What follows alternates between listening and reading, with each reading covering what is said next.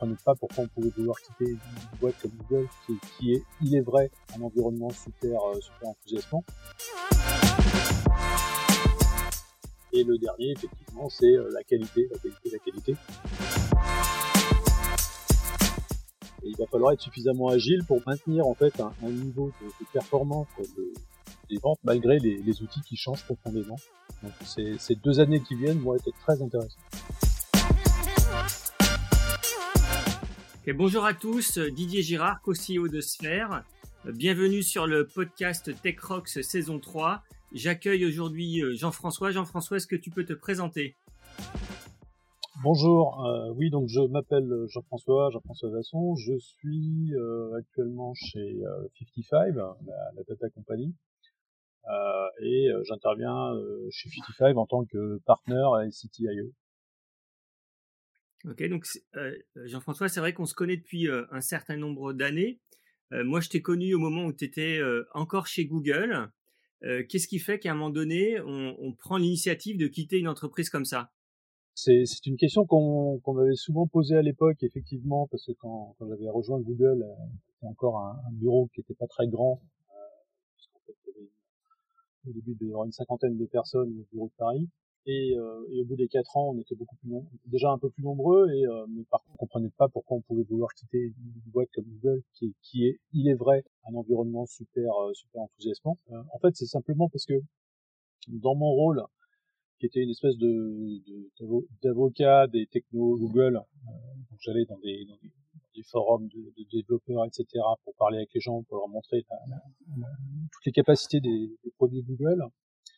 Euh, et je travaillais aussi avec des, des, des, clients de Google pour les aider effectivement à mettre en place des, des solutions en base. Bah, à l'époque, c'était principalement les API. Et, et en fait, euh, bah, au bout d'un moment, et c'est quelque chose que j'ai toujours eu dans, dans ma carrière, c'est qu'au bout d'un moment, on a vraiment envie de, de, rentrer dans le détail et d'être mis véritablement en situation. C'est-à-dire qu'en fait, les, les, outils qu'on nous propose et qu'on qu vante à longueur de journée, on a vraiment envie de les, de les voir fonctionner pour de vrai. Euh, et pour ça, effectivement, il y a eu une opportunité qui s'est présentée de rejoindre une société en, en, en cours de création, c'était 55, et ça a été, bah, ça a été une opportunité pour vraiment, voilà, se mettre en situation et voir un petit peu comment on pouvait dérouler euh, l'ensemble de la théorie que, que j'avais évoquée avec euh, l'ensemble des prospects pendant un, pendant un certain temps. L'idée, c'est que tu étais jusqu'alors euh, plutôt prescripteur et tu voulais devenir utilisateur. Exactement. Et c'est quelque chose que, en fait, euh, qui m'est arrivé assez régulièrement au, cours de ma carrière. À chaque fois, effectivement, il y a le côté choisir les technos, choisir les solutions, écouter les discours des uns et des autres pour voir comment ça peut coller, et puis ensuite toujours cette envie de voilà d'aller y voir pour d'aller voir comment ça, ça, ça, se déroule pour de vrai. Et, souvent effectivement c'est pas au sein de la même société que ça se fait, et ça se fait dans des conditions différentes. Ok. Et donc euh, du coup, euh, donc tu as, rejoint une entreprise qui était en cours de création qui s'appelle 55. Euh, Est-ce que tu peux nous présenter un petit peu l'activité de cette entreprise? Euh, oui, tout à fait. Donc euh, effectivement, 55, c'était euh, alors c'est vrai que dit en 2020, ça fait un peu tarte à la crème. en 2010, c'était un peu différent. C'était on est une data company, c'est-à-dire qu'en fait le, principe de départ de, de 55, c'est que les annonceurs présents sur Internet et qui investissent en des budgets publicitaires souvent colossaux euh, ont euh, souvent un besoin d'évaluer de, la performance de leurs investissements sur l'ensemble de leurs assets digitaux. Et ça, ça, ça, a donné naissance à cette euh, fameuse discipline du, marketing data-driven, qui consiste effectivement à être capable de, de, véritablement mesurer ce qui se passe sur les sites, les apps, dans les points de vente, etc. Et, euh, et en fait, d'informer, d'alimenter comme ça une conduite du business qui est vraiment orientée euh, chiffres, c'est-à-dire qu'en fait, on, on, pilote et on prend des décisions sur la base de données chiffrées qui sont collectées de manière maîtrisée. Et, et 55, en fait, c'est un peu ça. Enfin, c'est un peu ça, c'est surtout ça. C'est-à-dire que c'est des, à la fois des consultants qui comprennent les, les métiers des clients et leurs, leurs objectifs euh, business euh, en termes de chiffre d'affaires et d'efficacité, etc. Des experts du, du, marketing digital qui comprennent effectivement comment le Martech fonctionne et comment on peut en tirer le meilleur. Et des équipes d'intégration et de développement technique qui permettent en fait de mettre tout ça en, musique et donc d'avoir cette espèce de, décliner en fait cette vision haut niveau de comment je fais pour atteindre mes objectifs business dans, un monde digital jusqu'à l'implémentation au quotidien de tout ce qu'il faut pour que ça marche et pour que ça existe pour de vrai. Donc en fait, c'est un peu un nouveau type d'agence en fait où on est à la croisée de plusieurs chemins d'expertise et c'est vraiment ça qui a été intéressant et qui m'a amené à, justement à, faire pas mal de, de mise en situation. C'est vrai que c'était c'était vraiment se positionner il y a plus de dix ans maintenant sur ce marché-là, c'était vraiment assez visionnaire. Et je me rappelle bien quand tu m'avais présenté ce que vous alliez faire. C'est vrai qu'à l'époque, tout ça me semblait assez abstrait et assez obscur, et que maintenant que tu me le, que tu me le rappelles, bah, ça, ça, semble tout à fait en fait cohérent et concret. Donc tu as rejoint 55 directement en tant que CTO Oui. Alors après, on était moins d'une dizaine, donc en fait, quand on dans, une dans un petit groupe comme ça, le, le CTO c'était c'était principalement le, le tech qui savait faire. Euh, en, fait, si je, si je reprends le l'évolution sur euh, sur 55, je pense qu'en en, en, tant que, que, que tech de, de, la bande, on va dire, au début, on est vraiment dans une approche euh, de, de, de doueur, c'est-à-dire en fait, c'est vraiment le gars qui va s'occuper de tous les trucs de base au début parce qu'il y a personne d'autre pour le faire de toute façon. Et au fur et à mesure, on, le, le, le, rôle change effectivement pour bah, devenir plus un coach. On, on, va faire venir des gens pour prêter main forte parce qu'il y a quand même des choses à faire. Euh, et, après, en fait, avec les effectifs qui croissent au fur et à mesure, on, passe du rôle de coach à plutôt un rôle d'arbitre, voire parfois de gendarme, pour que tout ça, ça reste euh, consistant, puisque là, on est, euh, plus de 200 maintenant, et que voilà, il faut surtout fédérer les, énergies et les efforts. Donc, ce que, ce que tu, ce que tu dis là, c'est que, en gros, entre ton rôle de CTO il y a 10 ans et celui d'aujourd'hui, ça, ça a beaucoup évolué. Et donc, en fait, le, le, rôle de CTO s'adapte finalement à la taille de l'entreprise. Euh, oui, tout à fait. Alors en fait, il s'adapte à, à, plusieurs choses. Euh, dans, dans, la croissance d'une entreprise, en fait, il y a déjà un choix euh, assez euh, assez critique et qui est souvent, euh, je pense, qui, qui, est souvent pas clair au début parce que justement, ben, c'est pas aussi évident que ça. C'est est-ce qu'on est plutôt dans du dans du service ou du produit en fait? Gros, euh, quand on quand on a une composante technique dans, dans son activité, on a toujours la tentation de se dire bon ben voilà, euh, ce que ce qu'on sait bien faire, on va le le packager, en faire un produit et puis ça va rouler. Euh, et, et, en fait, je pense que ça c'est un bah, c'est un écueil qu'on a souvent dans, dans, dans, tout un tas de, sociétés. Hein. C'est qu'en fait, ça, ça, ça n'est faisable que si on a une, une entreprise qui est complètement organisé autour de cette volonté de faire un produit versus euh, le, le, cas le plus, le plus habituel effectivement dans des boîtes de conseil qui est euh, bah, en fait je vais surtout construire des choses et capitaliser mais dans une optique d'être capable d'être flexible et d'adresser les besoins des clients donc c'est vraiment c'est cette, cette distinction là en fait qui est, qui est, qui est, qui est un peu compliquée et structurante et qui fait évoluer le métier juste après en fait. Euh, donc ça, c'est un premier élément d'évolution. En fait.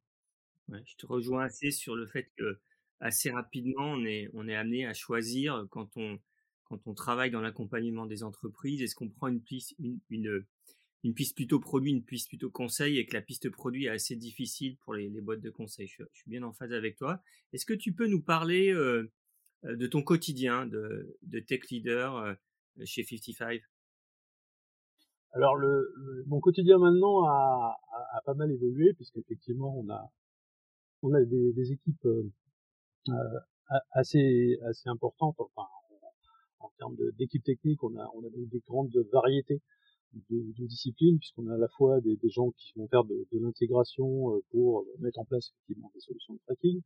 On a des ingés qui vont développer des outils pour automatiser la manipulation des différentes plateformes digitales on a des équipes qui font plus du DevOps parce qu'en fait, une fois qu'on a collecté toutes les données, euh, on va on va vouloir les, synthétiser et en, extraire en fait euh, la suite scientifique moelle et pour ça, il faut utiliser le cloud et donc du coup, il faut être capable de déployer des choses. Euh, il y a une partie expertise marketing digital et écosystème très importante parce qu'on est dans un, un domaine qui est extrêmement mouvant.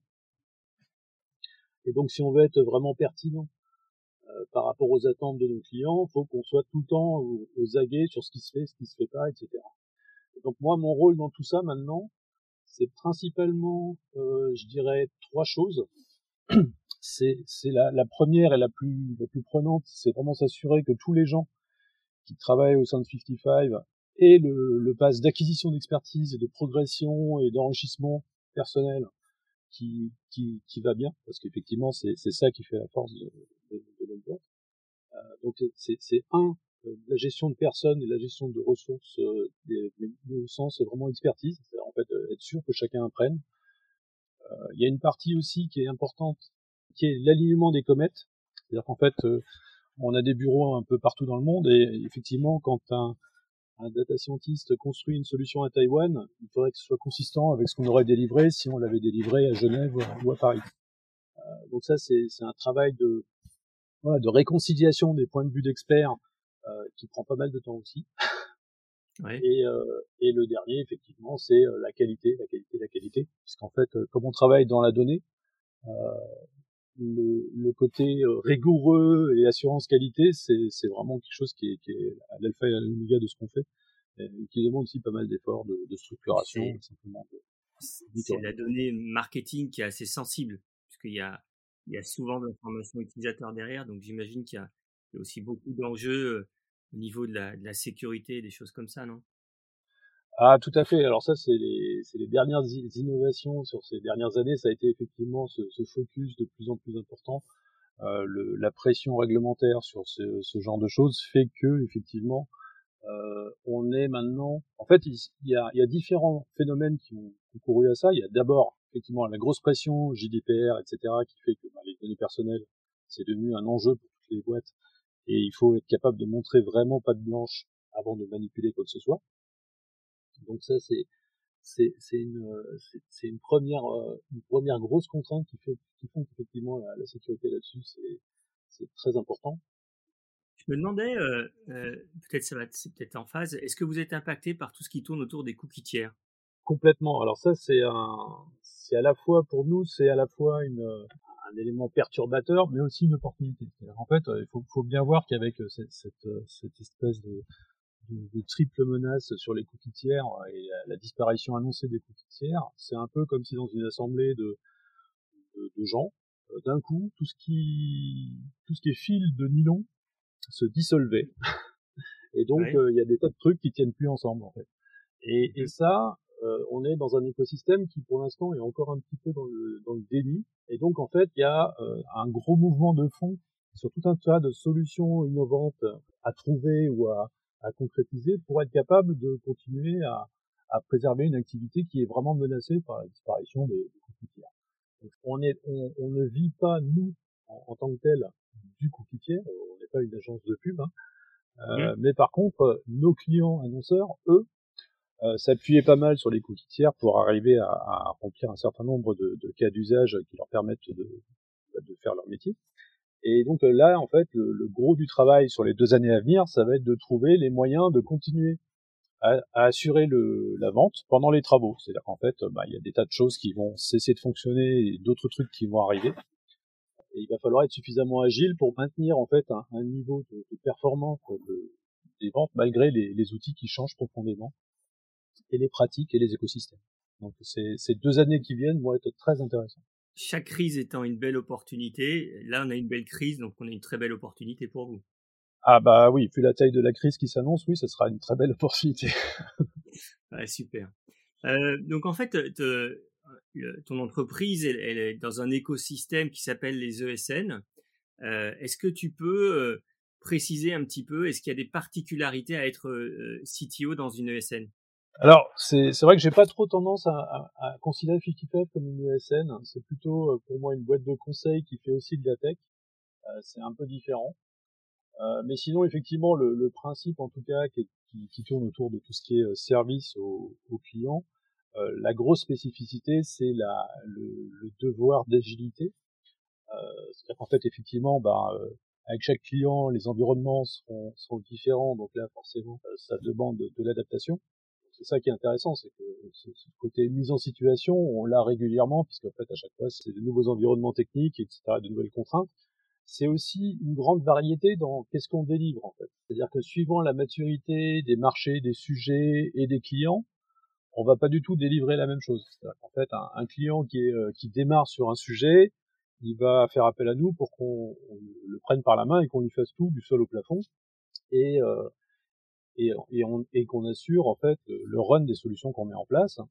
Euh, là où un client beaucoup plus mature, qui a déjà constitué ses équipes data, etc., aura besoin d'une expertise ponctuelle pour amorcer un sujet, éventuellement craquer un ou deux sujets un peu compliqués euh, où il n'a pas les ressources pour rentrer dans le détail ou le niveau d'expertise nécessaire.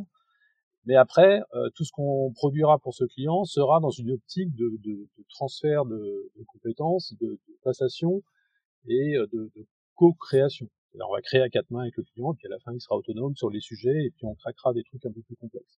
Donc en fait, c'est surtout ça, en fait, la, la difficulté, c'est euh, la, la, grande variété euh, d'environnement, la grande variété de modes de, de de livraison et de et client euh, c'est vraiment ça qui, qui fait le, le, sel de ce, de ce rôle. C'est un peu comme si tu étais le, le, CTO de plusieurs entreprises au final. Voilà, c'est un peu ça. En tout cas, il faut à chaque fois faire l'exercice d'empathie et comprendre les, les attentes et les enjeux du client d'un point de vue technique. Effectivement, il n'y a pas de, de, solution unique pour un problème donné. Il y a, y a autant de solutions que de capacités à, à accueillir cette solution. Et c'est ça qui, est, qui, qui demande un effort au début, parce qu'on se dit toujours que la, la solution qu'on a trouvée à un problème, une fois qu'on sait la faire marcher, tout va bien, on va pouvoir le répliquer et, et le vendre à la terre entière. En fait, c'est beaucoup plus compliqué que ça parce que bah, à chaque fois, effectivement, composer avec un, un existant, faut, faut composer avec les capacités des équipes en place et les volontés euh, d'investissement en fait.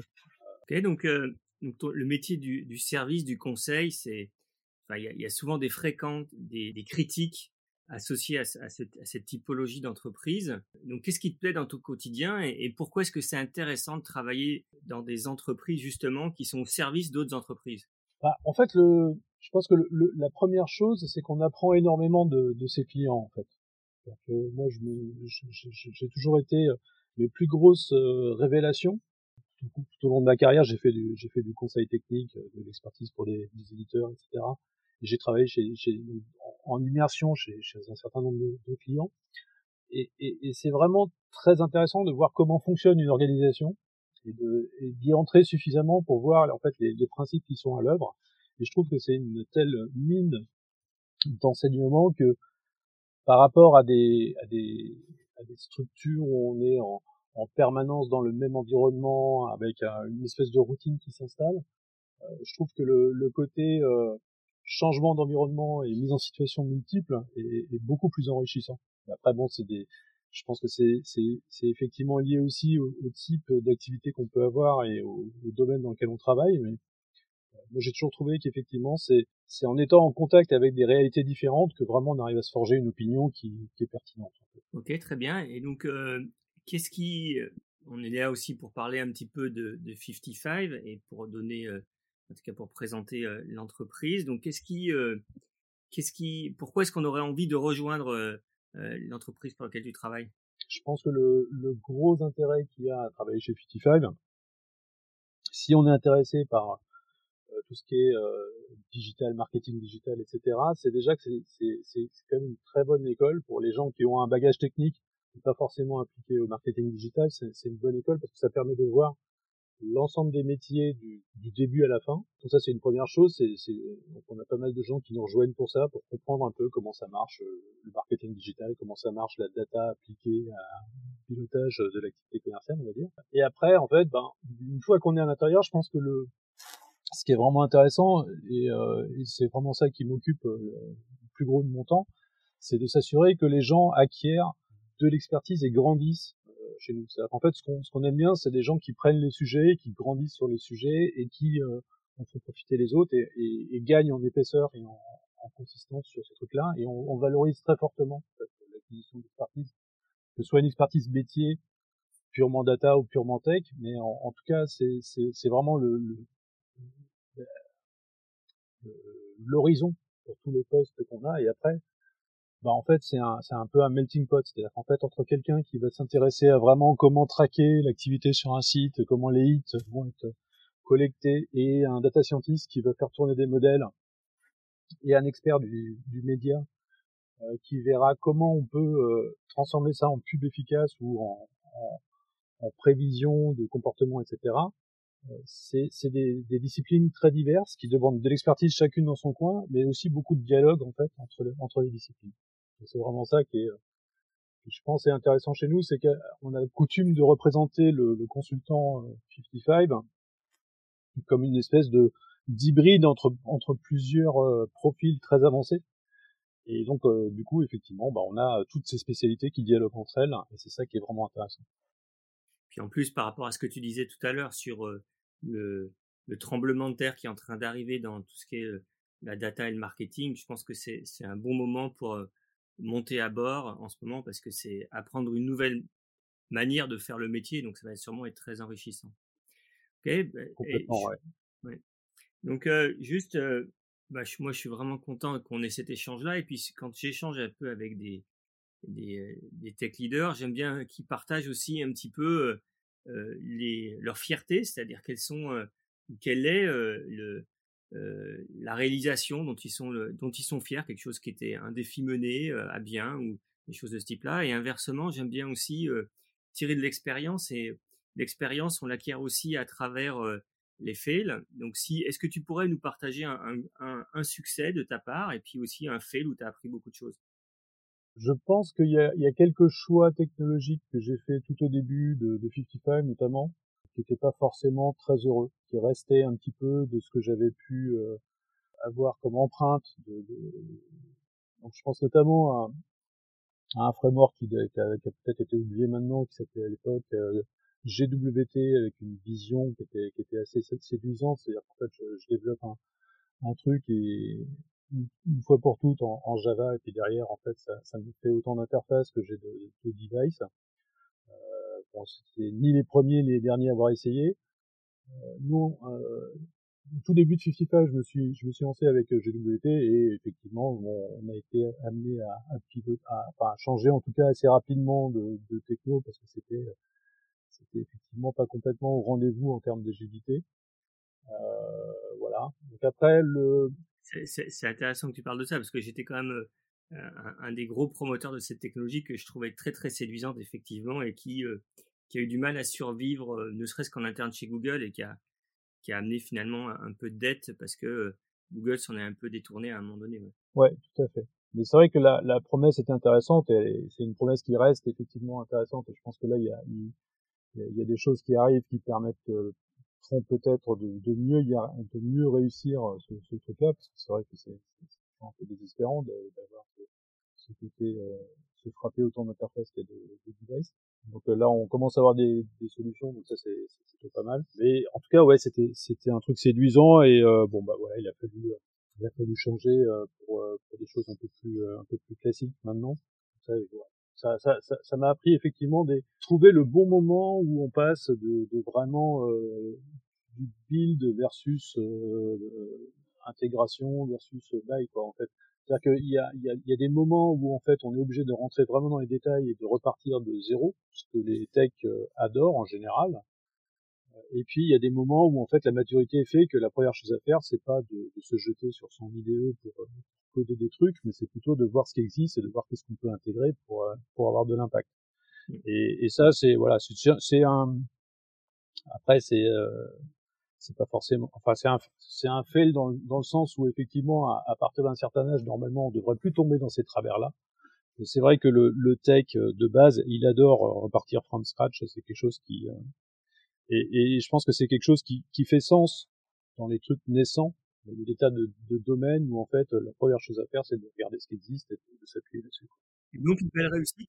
Alors ça, il y en a, heureusement, il y en a, il y en a eu pas mal euh, sur des sur des projets vraiment sympas, des c'est surtout des, des, collaborations avec des clients qui ont, qui ont duré longtemps et qui ont, qui ont, donné lieu à plein de plein de développements divers et variés. Donc ça, on, a quelques quelques cas où on démarrait effectivement sur des petites missions de modélisation euh, data science. Et puis de fil en aiguille, bah en fait, on construit des data lakes, on commence à, à vraiment trouver des des pistes de prédiction de comportement d'utilisateurs, etc. On finit par par euh, vraiment euh, prototyper des, des applis euh, un peu plus sympas qui permettent de, de faire un, tout un tas de choses.